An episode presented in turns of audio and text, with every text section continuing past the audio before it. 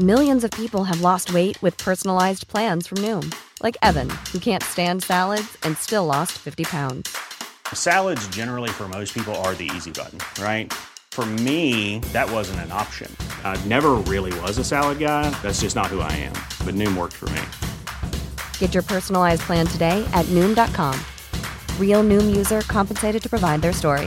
In four weeks, the typical Noom user can expect to lose one to two pounds per week. Individual results may vary. Las noticias. ¿Qué tal? ¿Cómo le va? Buenas tardes. Estás a punto de escuchar Yo soy Javier Alatorre. las noticias con Javier Alatorre. La vamos a pasar muy bien. Comenzamos. Tu amor es uno de esos que te cambian con un beso y te pone a volar. Mi pedazo de sol, la niña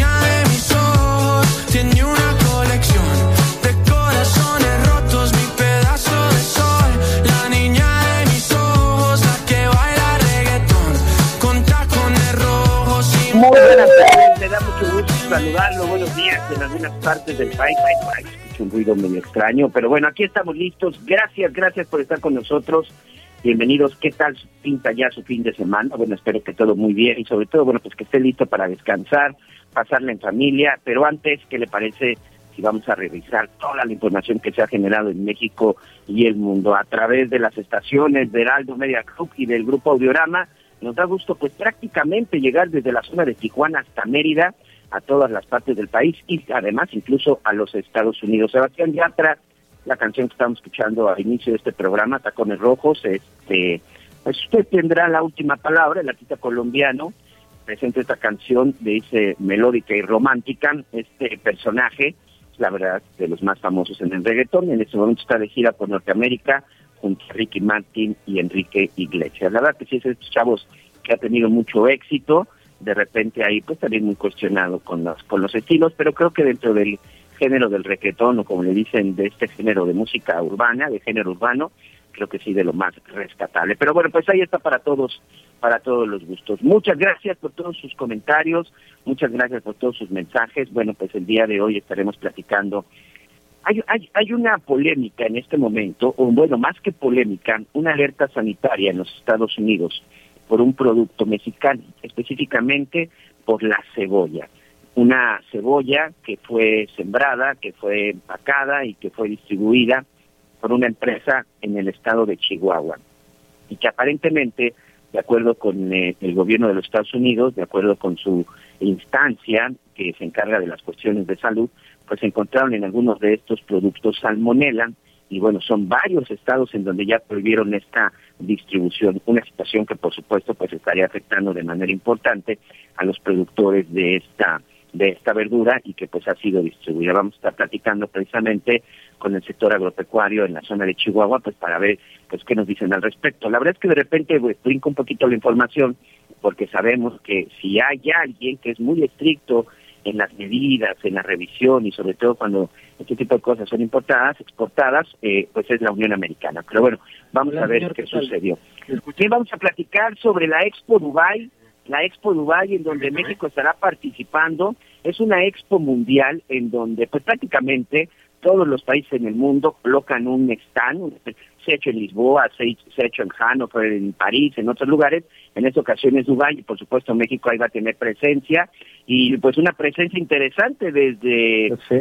va a estar por supuesto el mariachi, va a estar Sonora Santanera, el la Vale Folclórico de Amalia García, es decir, va a haber muchas actividades que estarán representando a México y Pues lo más interesante ojalá, no, es en ojalá estos esa próximos días el Día de de. México no se Escucha, quede ah, está, en, eh, ¿Cómo están, Miguelón? Te estaba aquí escuchando con tantas cosas que hay en desarrollo, con tantos problemas que tenemos con la comunicación, pero ya estamos con usted y eso me da muchísimo, muchísimo gusto.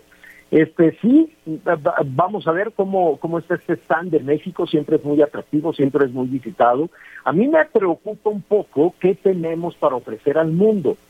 Yo creo que, que en esta en, en- en esta eh, feria, estos eventos y sobre todo es el primer evento post pandemia, pues habrá una, un interés eh, enorme, desde luego, de los países para ponerse al día y de decir, oye, ¿y a ti qué te pasó en esos dos años? Pues yo me pasó eso, me pasó aquello, me pasó al otro, ¿no? Y que no se quede nada más en una exhibición ahí con pósters y cartelitos y botecitos de mermeladas y, y, cosas por el estilo. A mí me gustaría que en esa exhibición, que en esa ventana enorme al mundo, tuviéramos la posibilidad de mostrar un México moderno, un México conectado, un México con conectividad, un México que pueda conectar los océanos, que las mercancías puedan fluir y que este presumir una serie de, de cuestiones que signifiquen bienestar, pero me voy despacito. En principio, qué bueno que se lleva a cabo este evento, me parece muy bien. ¿Cuál, cuál es el nombre oficial del evento, Miguelón? Pues es la Expo Dubai, señor, se le conoce así. Así nada más. Fue como, sí, fue como en su momento también la Expo Hannover o Lisboa, es eh, solamente así. Bueno, pues eh, le, le estaremos dando seguimiento. Sí, es un evento importante, pero en muchas ocasiones este hay que um, evaluar también, eh, ¿cómo te diré? A, a, ver si me puedo si me puedo explicar. En muchas ocasiones los políticos, ¿no? Te están hablando, oye, ¿por qué no me invitas al programa? Oye, que ¿por qué no me invitas al programa? Le digo, claro, claro que sí, bienvenido. Nada más ten mucho cuidado porque, este, ¿qué vas a decir? ¿No? Es como aparecer en la radio, aparecer en la televisión, en las redes sociales, es una gran ventana que lo que hagas bien se va a exponenciar, se va a magnificar. Pero lo que hagas mal, también. Todo lo que hagas mal también se va a magnificar y también se va a exponenciar.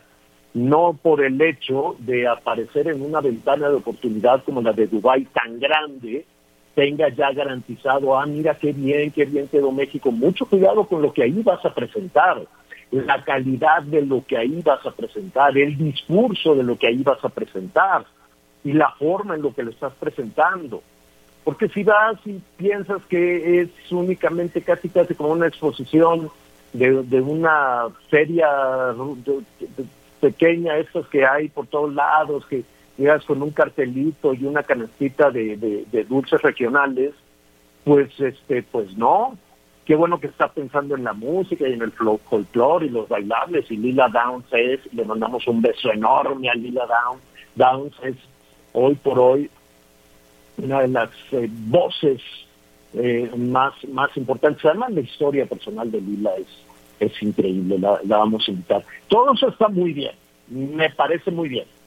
Y la, y la competitividad y el Estado de Derecho y la productividad y el avance, eh, en fin, ¿no? Yo creo que en esa ventana de oportunidad este, hay que hay que evaluar, ¿no? Cómo te vas a presentar en esa caja de cristal para ser observado por todo el mundo. Yo nada más digo, pero pues habrá que habrá que poner atención. Bueno, este Miguelón, efectivamente hay unos problemas severos con este brote de salmonela, si no me equivoco, con, con el tema de la cebolla, golpazo desde luego, ¿no? Habrá que poner atención a todo esto y habrá que poner atención también a esta a esta planta empacadora de legumbres en San Luis, este, en San Luis Potosí, que está en el ojo del huracán. Eh, es una es una planta que está siendo investigada allá en los Estados Unidos. Hay una oficina eh, que es muy estricta, ya desde, desde que inició el gobierno del presidente Biden, dijeron, a ver, nosotros no vamos a aceptar productos de ninguna parte del mundo donde las y los trabajadores sean explotados. Entonces, ante cualquier denuncia, la vamos a investigar y si hay condiciones laborales, eh, por ejemplo, eh, eh, hay también unas, eh, una empresa fabricante de guantes que dijeron no, pues las condiciones laborales en esta maquila de guantes en Asia no es la, la adecuada, entonces no se les va a comprar. Y a esta empresa que se llama Agropecuarios Tom, saludos a nuestros amigos que nos sintonizan en San Luis Potosí, ellos la deben de conocer, pues la, la están investigando y dijeron, nosotros tenemos evidencias, tenemos denuncias de maltrato laboral.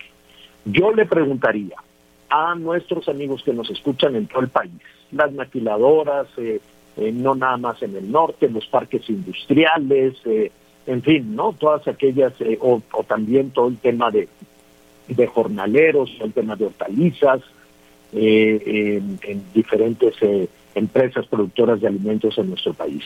¿Usted considera, a usted en algún momento le han detenido el salario? Usted que nos está escuchando, a usted en su empresa, que, que fabrica cosas y las puede mandar al mercado de los Estados Unidos. ¿A usted le han detenido el salario en algún momento? ¿A usted lo maltratan eh, por las deudas? ¿no? Dicen servidumbre por deudas, ¿no? Entonces usted pues ha recibido préstamos, tiene deudas y lo maltratan y le dicen, no, pues ahora vas a trabajar tanto y te voy a descontar tanto, etcétera, etcétera. O tiene condiciones laborales abusivas, o condiciones de, de vivienda, o condiciones de higiene, usted se siente cómodo trabajando en ese horario, paran para descansar, las instalaciones son adecuadas, están ventiladas, son higiénicas, no hay riesgos en el en la en la en el trabajo que está desarrollando. Porque ahora con este, este acuerdo, acuérdese que sobre todo por iniciativa de Canadá, después por iniciativa de los Estados Unidos, sí hay inspectores en México que están revisando las condiciones laborales, sobre todo los productos que entran al mercado estadounidense. Entonces, esta empresa agropecuario Stone, que ya la estaban investigando desde el año pasado, dice, oigan, nosotros apenas nos acabamos de enterar el representante legal de la empresa dice, no, nosotros no estamos maltratando a nuestros eh, trabajadores. ¿Qué pasó?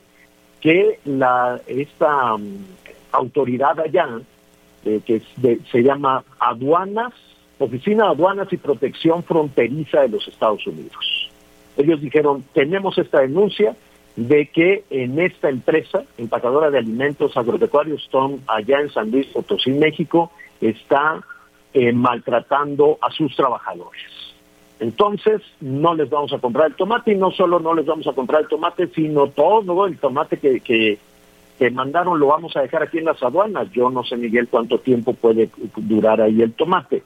Ahora, alrededor del tomate, haciendo un lado toda esta situación, que desde luego la vamos a también investigar, a ver de qué se trata, sí es cierto que los productores de tomate en nuestro país han batallado muchísimo cuando tienen que competir con el tomate de Florida y con el tomate de California, que no es tan bueno, de hecho es muy malo, no tiene sabor, y cuando entra el tomate mexicano, pues barre con el mercado de consumidores allá en los Estados Unidos, a los consumidores prefieren los productos mexicanos, prefieren el tomate mexicano, tiene más sabor, tiene más consistencia, se le cuida mucho, y entonces dejan de consumir el tomate de Florida y el tomate de California.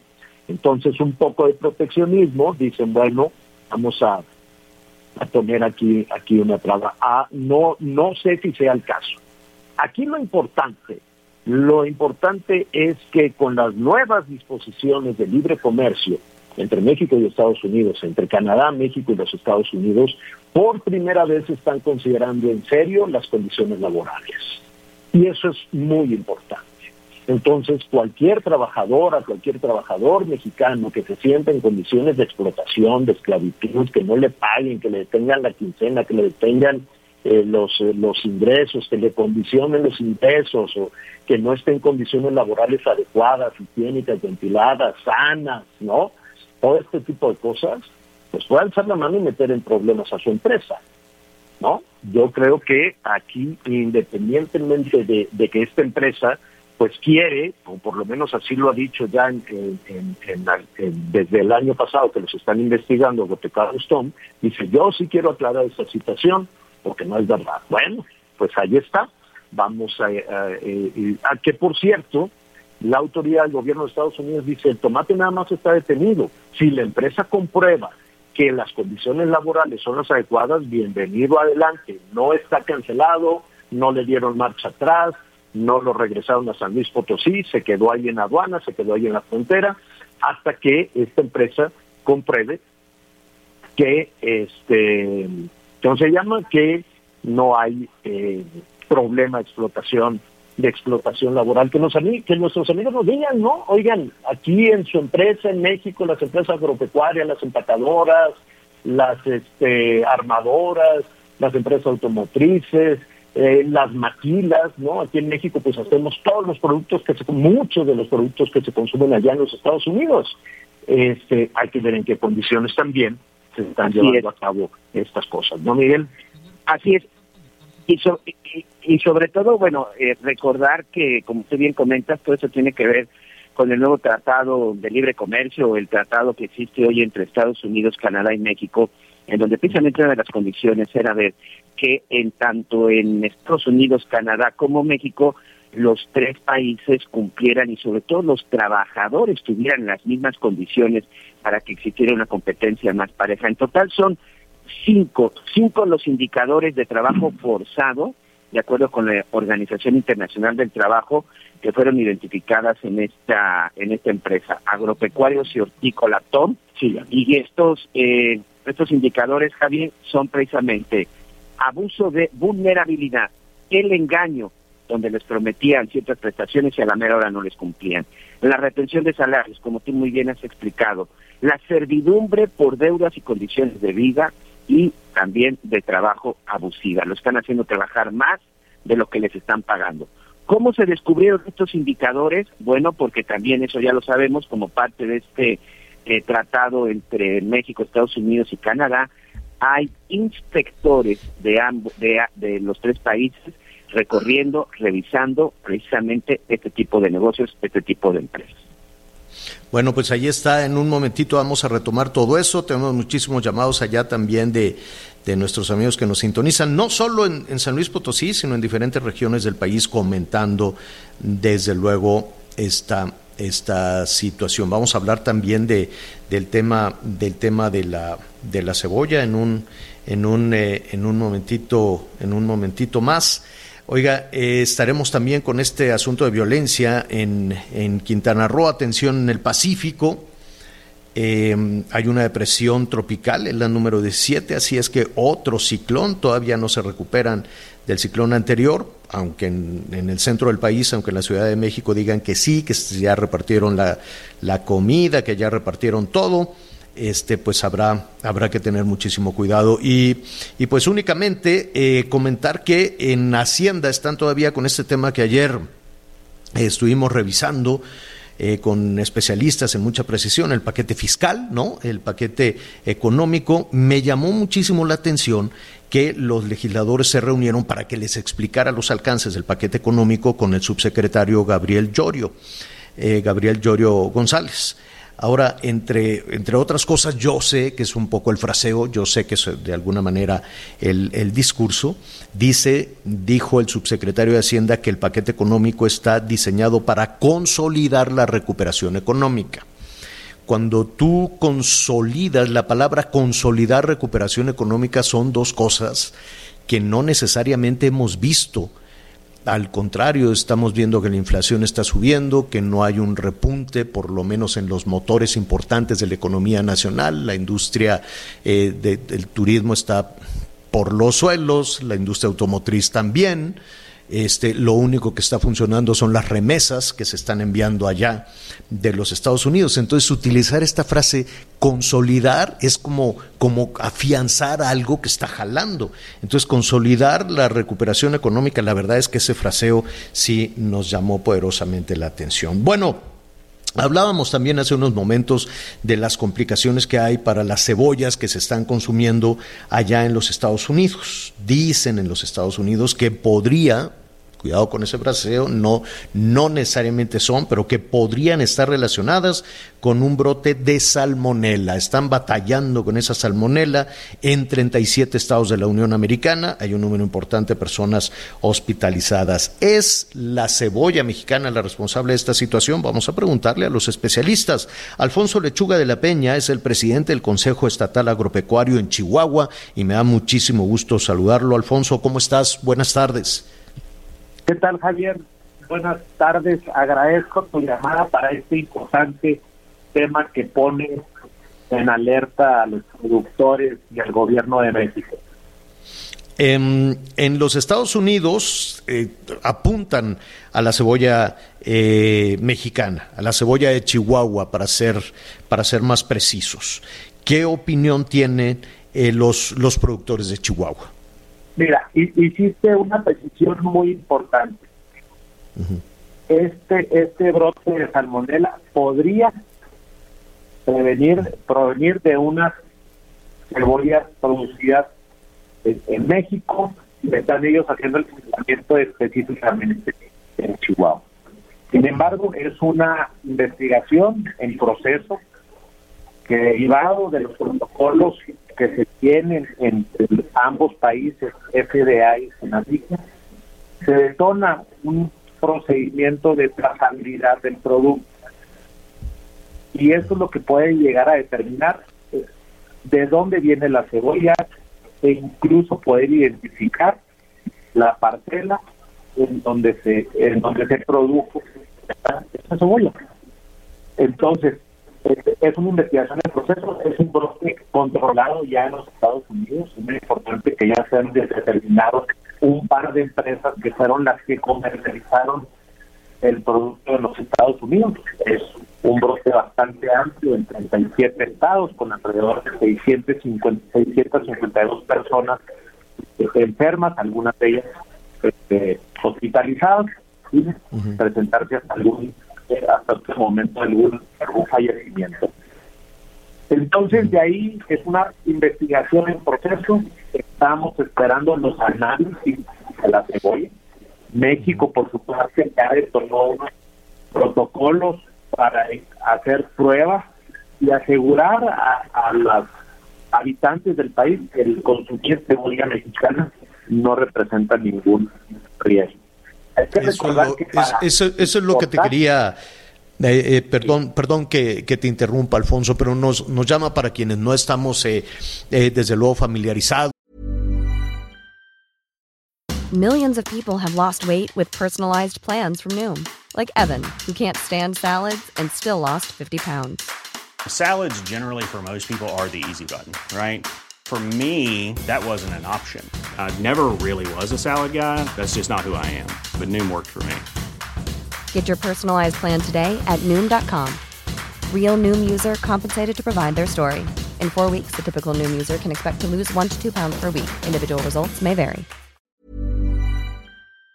Y, pues hemos tenido cuidado sobre todo a propósito de la pandemia, hemos tenido cuidado también en todo el país con, con el, la, la, la, la, manipulación y la elaboración de, de los alimentos. ¿Cómo, ¿Cómo, es posible que una cebolla o que la producción de, cebolla se contamine de salmonella? Por, en, en, caso de que así fuese, ¿cómo, cómo, cómo se, qué, qué, fue lo que pasó? ¿Tiene que ver con los sistemas de riego? ¿Con, con qué? Son dos factores en las que en el campo se puede contaminar algún producto con salmonella. Uno es regar con agua, con aguas negras, con aguas tratadas, con alta presencia de contaminantes. Y la segunda puede ser en el tema de los sanitarios que existen en algunas, en, lo que tienen siendo las parcelas, y que esa, esos desechos humanos ya se viertan en el riego y eso puede hacer que se, que se pudiera tener una contaminación. Entonces, son fuentes en la parte este, primaria, en la producción. Sin embargo, también en la cadena del empaque, del, del manejo del producto, también puede hacer alguna que pueda contaminarse por, hay que recordar que la salmonela también, si alguien la padece, puede ser contaminante. Claro. ¿Cuál es entonces en este en este momento la situación para los productores de cebolla de Chihuahua? ¿La pueden vender? ¿La pueden mandar? ¿En qué condiciones están? Mira, hay, hay, hay que recordar que son varios estados los que producen la manzana, la, perdón, la manzana, la cebolla.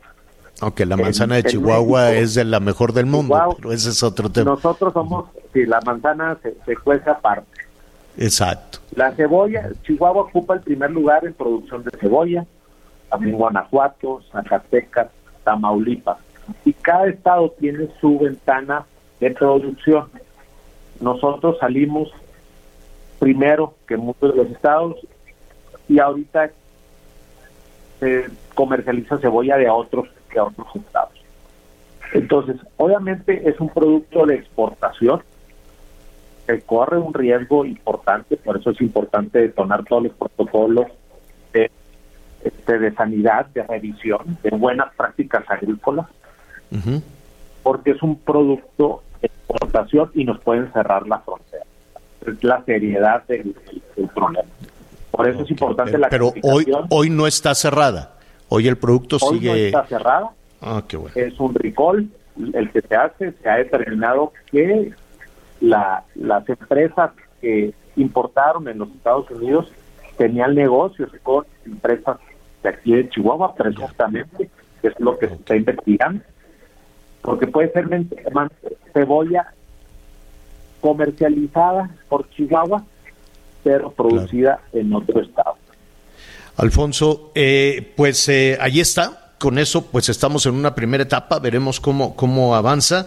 Y la verdad es que te, agradecemos este contacto porque eh, en ocasiones eh, todas estas historias que pueden ser de éxito, como estamos hablando, como lo decíamos de la manzana o de algunos otros productos, hay que compartirlas, hay que decirlas. Hoy estas dificultades, esta amenaza, hay que decirlo, es una amenaza real, seria hacia la producción de, de, de cebolla y que obliga también a ser mucho más estricto todavía en, en, los controles este, sanitarios, seguramente así lo harán. Así es que, Alfonso, te agradecemos esta eh, conversación, esperemos que sea la primera de muchas.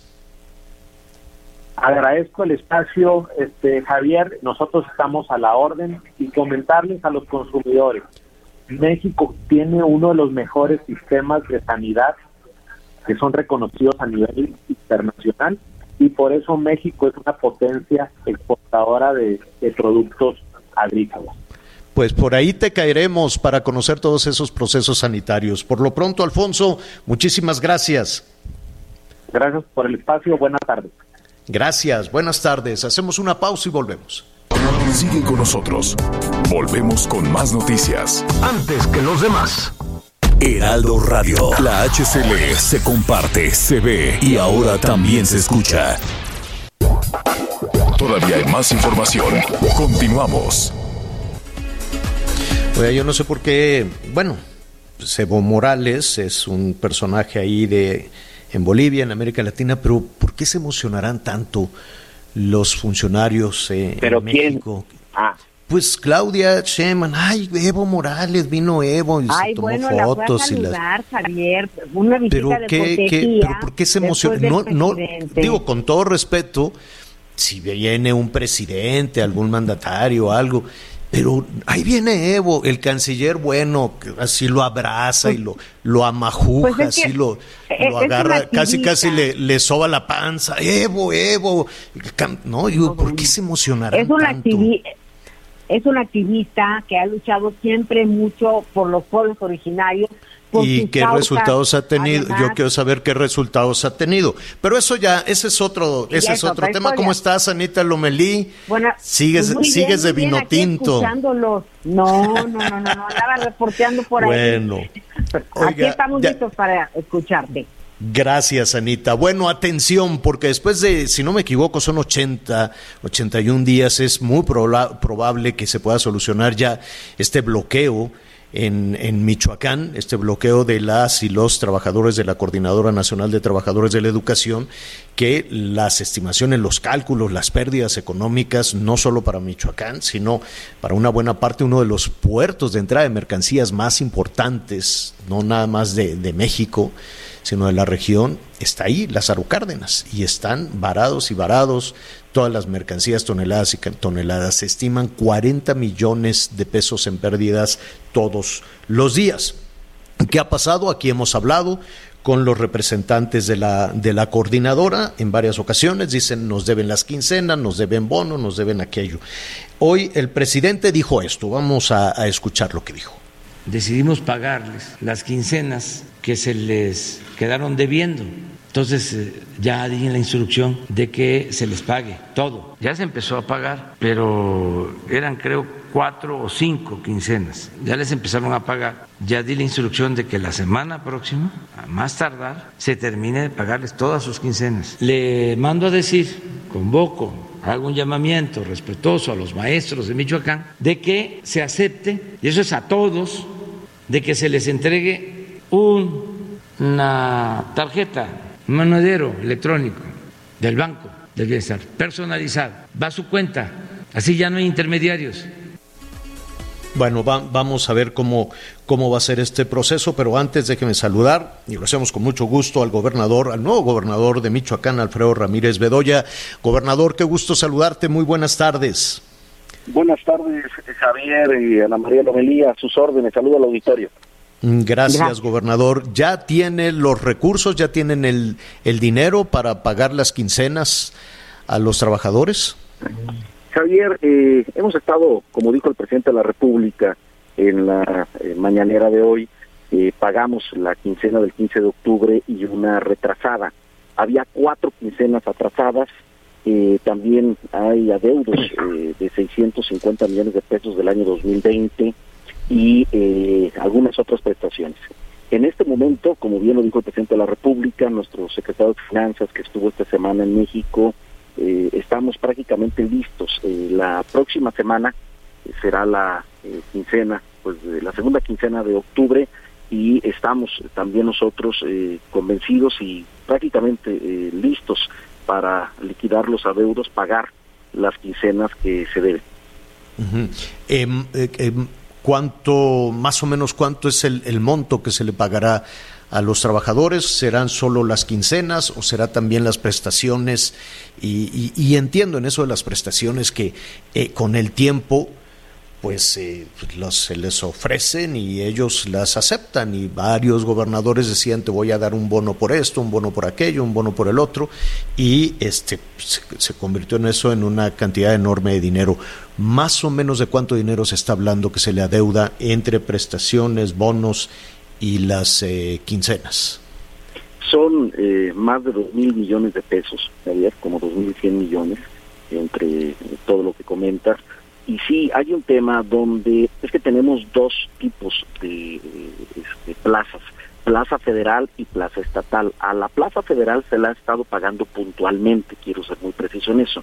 Eh, han estado llegando los recursos federales. Y este tema de los bonos tiene que ver con compensar porque la plaza estatal gana menos que la plaza federal. Por eso el tema de la federalización de la nómina educativa, para que queden ya parejos eh, en salario, tanto plazas estatales como federales, y no se cometa esa injusticia. Pero la verdad es que tenemos el respaldo muy fuerte del presidente López Obrador, hoy lo vimos, lo escuchamos de manifiesto, y vamos eh, la próxima semana a esa ruta de poderle pagar a las maestras y a los maestros de Michoacán que vuelvan los niños y las niñas a las, escuelas, Javier, eh, Ana María, que es lo más importante también, y también, pues bueno, que se liberen las vías de comunicación que, estrangulan al puerto de la Cárdenas. Sí, que es uno de los puertos de, entrada más importantes, más importantes del país, eh, gobernador. Eh, te, te, están preguntando eh, esta forma de, de pago a través, decía el presidente, de un monedero electrónico del Banco del Bienestar ya, ya está operando en Michoacán, ya están las sucursales, ya están las instalaciones del Banco del Bienestar para recibir así de manera directa con una tarjeta del Banco del Bienestar ese dinero o cómo les van a pagar la próxima semana? Eh, efectivamente, nosotros vamos a pagar en las eh, circunstancias que tenemos. Lo importante es pagar. Te debo decir que más o menos el casi el 70% del magisterio michoacano ya cobra vía tarjeta pero sí también hay un casi 30% que cobra todavía vía cheque con pagadores autorizados, les, les, denominan, y que van a sus comunidades o a, buscar a los maestros y les pagan. Que eso, eso ¿Con, cheque o en efectivo? ¿Con cheque, o en efectivo? En cheque. Con cheque, se paga con cheque, pero aún así pues, eh, no, es lo no es lo mejor en estos tiempos. yo coincido con el presidente López Obrador en que hay que este, dispersar. Sí, digitalizar y darle más, más certeza. Pero este el, el, el lapso eh, considero, gobernador, que es eh, muy breve. para no, no, sé si ya están operando las instalaciones del Banco del Bienestar y las tarjetas del Banco de Bienestar para pagarles la próxima semana. Por el momento vamos a, pagar, que es el compromiso, vamos a pagar por ahora sí que por los, medios con los instrumentos que ya que ya tenían que tenemos pero sí vamos a entrar a un proceso y eso sí eh, quiero también mandar el mensaje a nuestros amigos y amigas maestros de Michoacán de que vamos a empezar un proceso para que todos cobren por tarjeta eso es fundamental Sí, sí, y así van a tener más certeza. Ahora, ¿se va a regresar a la federación eh, la nómina magisterial, todo, todo, todo este tema que ha sido tan complicado para Michoacán? Es la federalización de la nómina. ¿Qué quiere decir esto? Que eh, el gobierno federal este, va a apoyar a Michoacán con gran parte de la nómina de los maestros estatales y se va a hacer una sola nómina. Este, efectivamente, no va a haber dos nóminas como es actualmente y a todo ese proceso se le llama federalización de la nómina. Eso, eh, para, para entenderlo, porque había algunos gobernadores, de hecho el gobernador saliente de Michoacán, eh, decía, yo quiero regresar a la federación la responsabilidad de, de, la administración de la educación, del pago del magisterio, de los maestros. ¿Así será o será combinado? ¿Cómo, cómo lo visualizas, gobernador? No se centraliza la nómina, este, no, no, no se centraliza este, a nivel federal, sino que eh, se contempla ya como una nómina también federal. Por eso se denomina federalización de la nómina. Pero el pago va a seguir haciéndose en Michoacán pero ya bajo control, ahora sí que de la federación y con recursos también federales, pero también recursos sí, porque, Porque el tema, y, y que de hecho lo dijo el presidente, es que se manda el dinero, pero se gasta en otra cosa. Sí, sí, eso, eso sí ocurría, pero ya no, ya no ocurre, ya no va a ocurrir así, ya no va a entrar a la licuadora de recursos de finanzas, sino que recurso que llegue etiquetado se va a eh, aplicar a lo que viene precisamente etiquetado. Anita Lumelí, tenemos, eh, eh, te robamos un minuto más, gobernador. Anita. adelante. Gracias, gobernador. Es que me da mucha curiosidad saber si todas las personas o todas las deudas eh, de esta magnitud, hablando de maestros y de otros asuntos, las tiene que arreglar el presidente, gobernador. ¿Cómo le vas a hacer tú para que realmente pues los asuntos del Estado como estos, o sea, los arreglen ustedes? Porque qué difícil tener que depender de lo que diga el presidente de la República cuando lo diga, ¿no? O con todos los asuntos que tiene que atender. Me llama mucho la atención que tengamos que recurrir a este método para finalmente tardar una deuda. Sí, el tema, Ana María Lomení, te comento, es que los ingresos, y aquí hay un tema que tenemos que arreglar nosotros, por eso impulsé y vamos a aplicar gobierno digital en Michoacán es la recaudación. Michoacán solo recauda el 3%, es decir, 3 pesos de cada 100 pesos es lo único que recauda Michoacán para sus gastos. El 97%, 97 pesos de cada 100 pesos vienen de la federación. Es decir, somos altamente dependientes del recurso federal. Eso lo tenemos que ir equilibrando y lo tenemos que hacer poco a poco. Tenemos que recaudar mejor nuestros impuestos. No vamos a crear nuevos impuestos pero sí tenemos que aplicarnos combatiendo la, la corrupción, la evasión fiscal y Michoacán se tiene que aplicar a, este, a generar recursos propios para efectivamente no estar dependiendo de esta manera tan absoluta de la federación. Claro, y, vaya que tiene una, una capacidad enorme. Alfredo Ramírez eh, Bedoya, el gobernador de Michoacán, te agradecemos muchísimo esta conversión y, sabes que has recibido, están llegando muchísimos comentarios, muchísimas llamadas, desde luego. Eh, gobernador, ¿nos puedes acompañar con otro tema también candente que tiene que ver con la inseguridad, con los grupos armados, este señalamiento que tú hacías hace apenas unos días? Eh, y, saber ¿no? cuál es la estrategia que se va a seguir para garantizar la seguridad de las y los michoacanos. ¿Qué te parece? Sí, sí, sí, por supuesto que sí. Estamos trabajando coordinadamente con el gobierno federal, estamos tomando medidas y acciones. Tenemos 15 días en el gobierno, pero sí, sí apenas. Yo sé que apenas estarán definiendo la, la estrategia que nos gustaría, desde luego, acompañarlos en ese, ¿no? Conocer cómo cómo le, cómo le harán, gobernador. Por lo pronto, te agradecemos mucho. Gracias, Javier. Eh, Ana María, muchas gracias. Gracias. Buenas tardes. Buenas tardes. Gracias. Es el gobernador de Michoacán. Te mandamos un abrazo. Hacemos una pausa y volvemos. Sigue con nosotros. Volvemos con más noticias. Antes que los demás.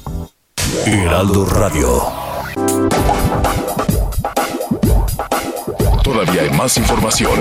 Continuamos. Y es momento de, en las noticias con Javier Alatorre, hacer un recorrido por la República Mexicana.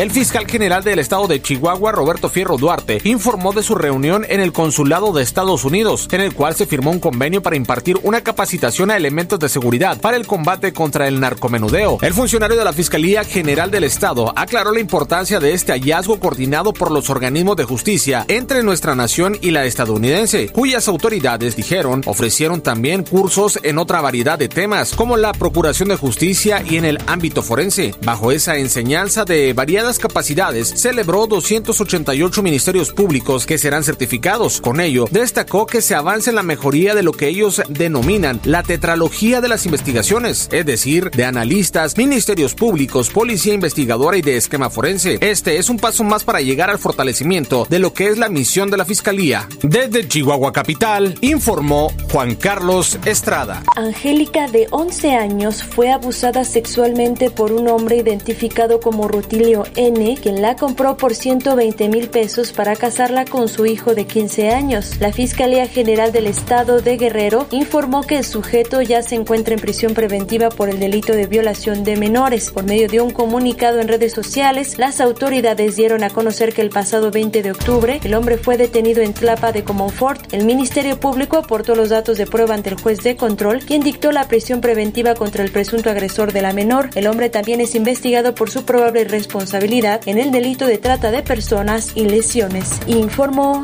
Liz Carmona. Sigue con nosotros. Volvemos con más noticias. Antes que los demás. Heraldo Radio. Todavía hay más información. Continuamos. Válgame, se nos vino, se nos vino el tiempo encima. Ya estamos eh, prácticamente por por concluir esta primera parte, recuerde que en javieralatorre.com y Javier La Torre MX ya le preguntaré a nuestro productor, pero podemos estar en la segunda en la segunda parte, se va a poner muy bueno todo el tema. Déjeme nada más decirle en información que está en desarrollo Miguel ya vincularon a proceso a el alemán así le dicen este hombre Giovanni el alemán eh, lo detuvieron por ser el presunto responsable de querer matar al dueño de un restaurante que se llama Rosa Negra. Entonces, es correcto, del este, ataque en el aeropuerto.